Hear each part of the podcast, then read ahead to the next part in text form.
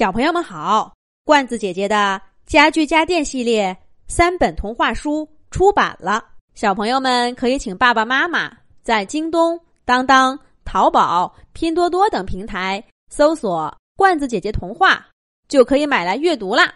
这一集的罐子姐姐说，罐子姐姐继续给小朋友们讲我的小书桌给我的回信。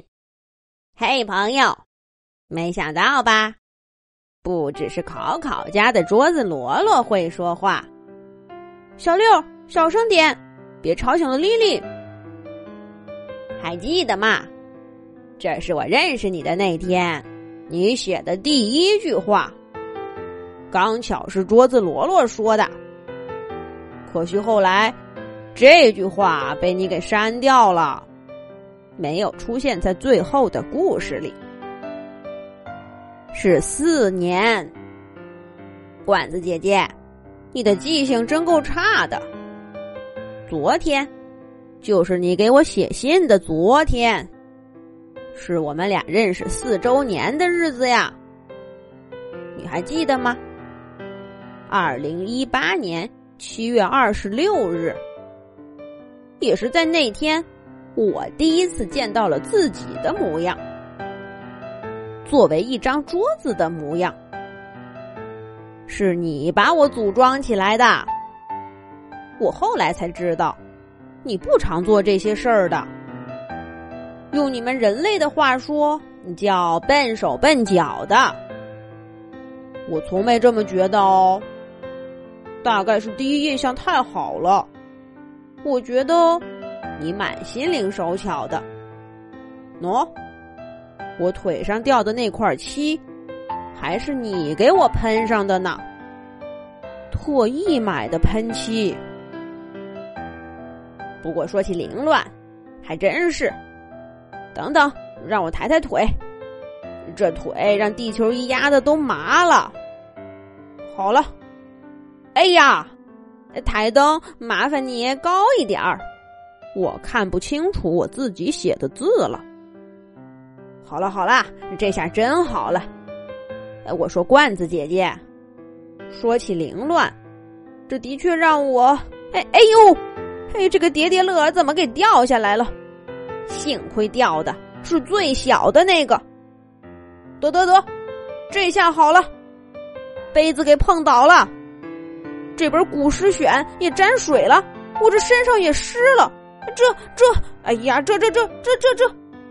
罐子姐姐，我就直说了，我真是受够了这样的日子了。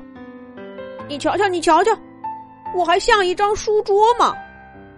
远的不说，就说昨天，你为了发那封信，给我拍了张照片以后，你瞧瞧，我身上多了多少东西？啊，水果碗、衣服袋子、没用的纸盒子，还有这这。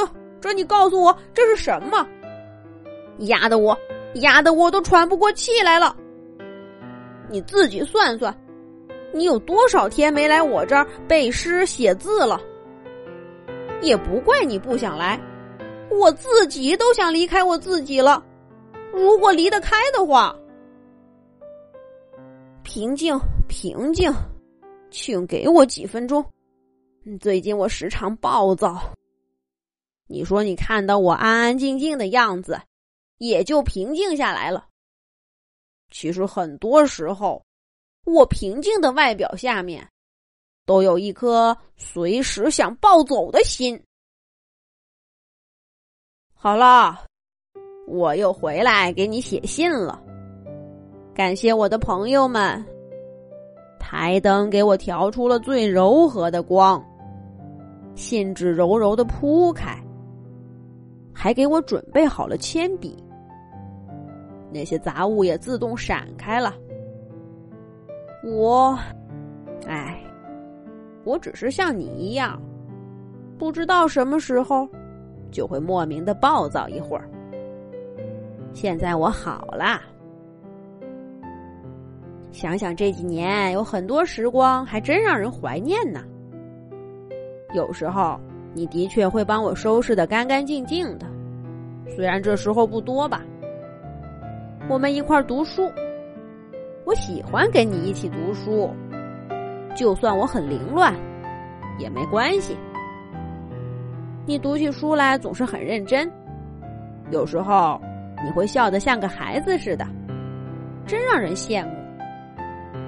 我于是也仔细去看你读的书，还真发现了不少有趣儿的东西。你说什么？你说你是个没有毅力的人？你是认真的吗，罐子姐姐？你都给小朋友们写了五年故事了，你都忘了说了，我们在一起最珍贵的回忆，不就是你在我身上摆着笔记本电脑，噼里啪啦的敲字吗？你喜欢在一天刚刚开始的时候把故事写完，这样剩下的一整天，你都可以构思明天的故事。所以，几乎每个周末的早晨，你都是跟我一起度过的。